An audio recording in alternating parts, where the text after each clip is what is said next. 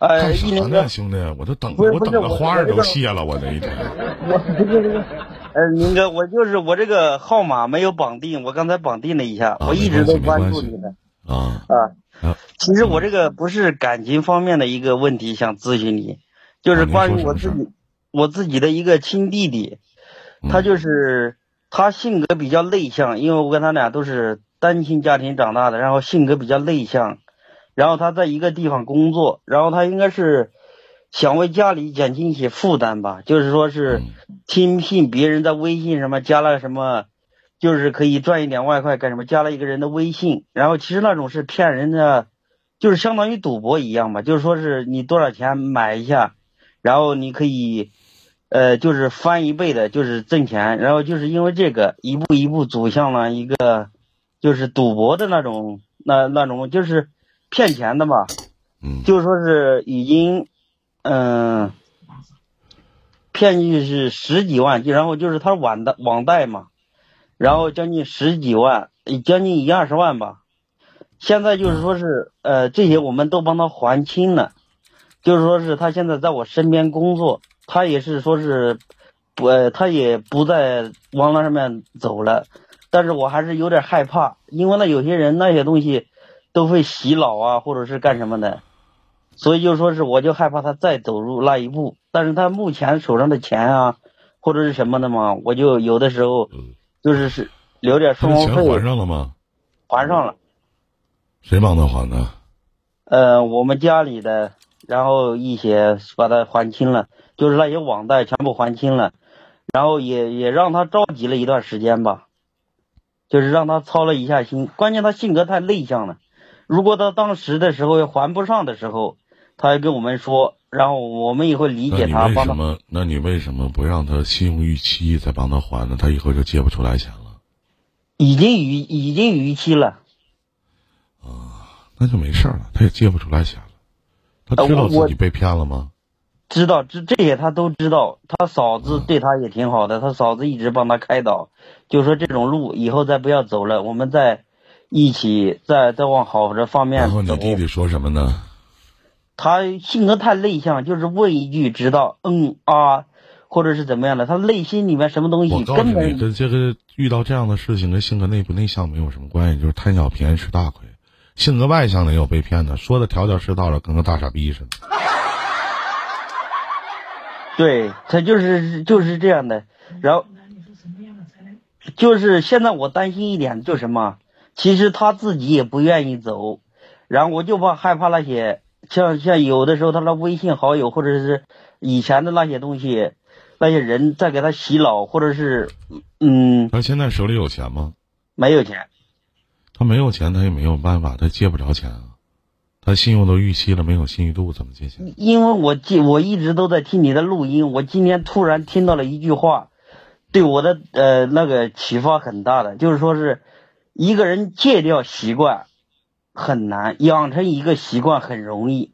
我就把他这个习惯这么有到时候文这么有文化的话是我说的吗？是你的，啊啊！是是是你说的有，的有的时候我说什么文化的话我都不知道，我就老觉得我这个人是一个特别粗俗的一个主播。您是在喜马拉雅听我的录音吗？对。如如果你旁边说话的这个人是谁啊？是是我媳妇儿，就是你让你媳妇儿跟我唠嗑吧，别让她老跟旁边叭叭叭叭叭叭的一天，你俩找一个人说就完事儿了呗，一天。其其实我们都是就是夸我，你两口子不用一起夸，我知道。都是你的忠实就是他们老在公屏上打字说林哥你长得真帅，我他妈用你说我长得帅，我自己不知道怎么的呀，我这一天，我知道我清楚，你知道吗？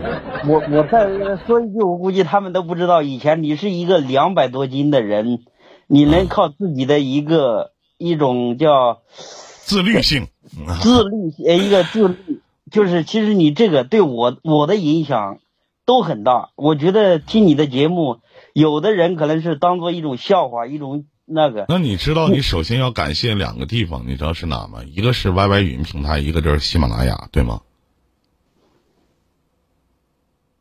但是我感觉 这些不重要。嗯我我感觉重要的就是你这一一个呃一个人的思想和一个人传递正能量的一种方式。啊，谢谢谢谢谢谢。嗯，其其实我也我这我这我们也都是说说句那个一点，都是农村里面出来的。然后我我你知道我是怎么知道你的吗？我哪知道啊？我我也没在，我也没中过奖。就是我一直喜欢一个节目，那个明呃那个九六官方有个明明辉，你记不记得？啊，明辉老师，我记得啊。他其实也是一个主播，呃，也不是，也就是一个电台播音，就是在我工作里面的一个电台播音员，就是一个那个，然后他一直主持的节目，我特别喜欢。后来我一直听，一直听，听了六七年。然后他从那个主播上做了一段时间的 YY 直播，然后通过 YY 直播，他那个九六官方。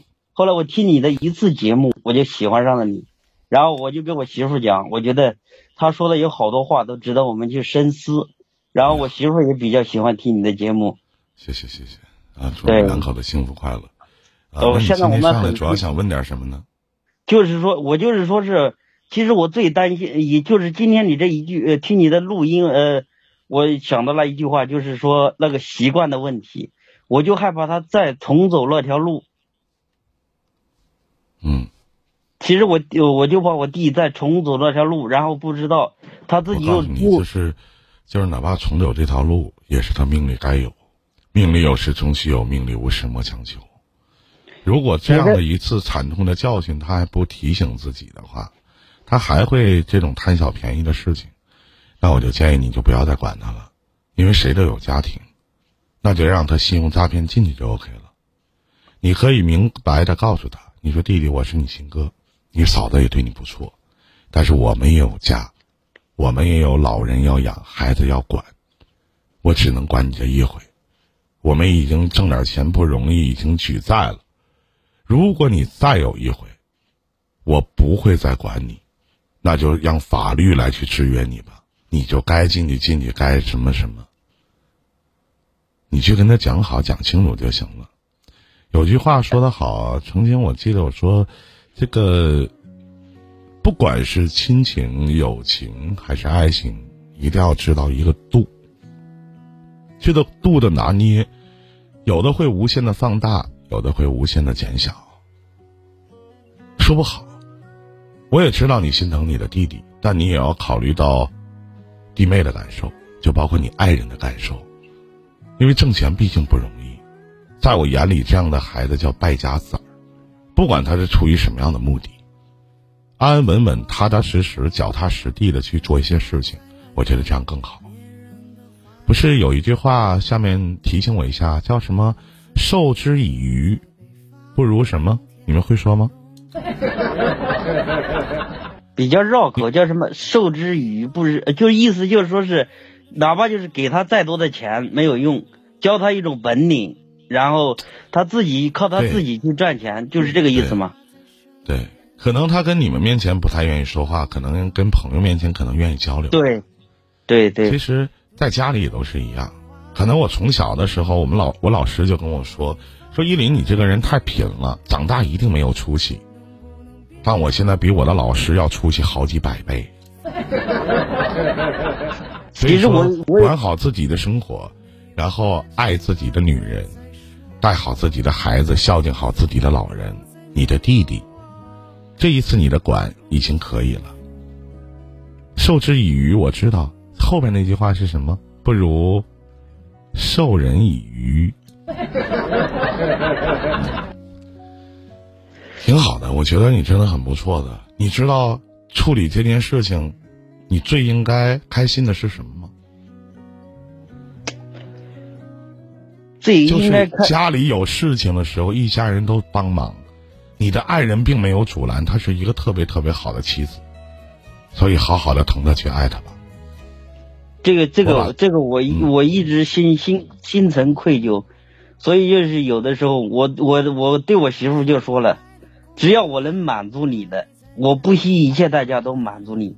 满足不了你的，你越这么说话，女人越不会说什么。有的时候动点情商，想想自己多长时间没做一件让她感动的事情了，想想自己是否回到家以后什么都不干呢？你拿什么满足？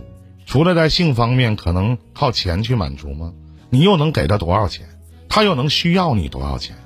有的时候，婚姻到了一定的时候，精神层面已经要大于物质层面了，懂吗？婚姻里的三大基础要素：精神、物质、肉体，哪不好咱改哪。你弟弟的事还是那句话，他自己一定会有。他要能起来，他就能起来；起不来，也会安安稳稳的过日子。希望他能通过这一次的教训，能找到一些他人生的方向。可以把我节目推荐给他。嗯，对，这这个我也那个，我其实林哥，我想就是说是，比如说就是哪能不能也去就是有一句话让他这一辈子都忘不了。就像你有的时候说的，虽然是听的有些节目。呃，听你那有些气有有些听的，或者是听不懂什么，但是有的时候你说的一句话，我老这辈子哪怕是到死我都忘不了。好，你就说那一句话，如果再发现你有一次，我们断绝兄弟关系，我不是你哥，这个家也不需要你。好自为之，以后这件事我不会再提。我要再发现一次你参与赌博，类似于这样的事情。我不会再管你一句，甚至你也不会再见到我。我的家门也不允许你登。哥，我一定把这句话一定。其实我要的就是你，呃，我们想的都是一模一样。包括我我的爱人，他在这，其实这时候，我们一家人如果要不是我爱人把我们支撑起来，其实这个对我们的打击都是致命的。因为现在我们那个当时在那个坎儿，在那个坎儿的时候。我们都是泱泱一息，但是我媳妇说了一句话，就说：“她说你你们不因为这一些事情。”我告诉你一句话，不光要对你的爱人好，对于你爱人的爸爸妈妈也要超过你对你父母的孝心，懂吗？嗯，我记住了。是有一个这么善良的爸妈，才能教育出这么好的女儿。哥，你说这话，快过年了，嗯，好好过个好年。而且这件事不要老提，不要老提醒，不要如履薄冰。听见了？对，其实刚开始的时候我也犯过一种错误，我总是逼问他，总是逼问他，我说你有没有，有没有？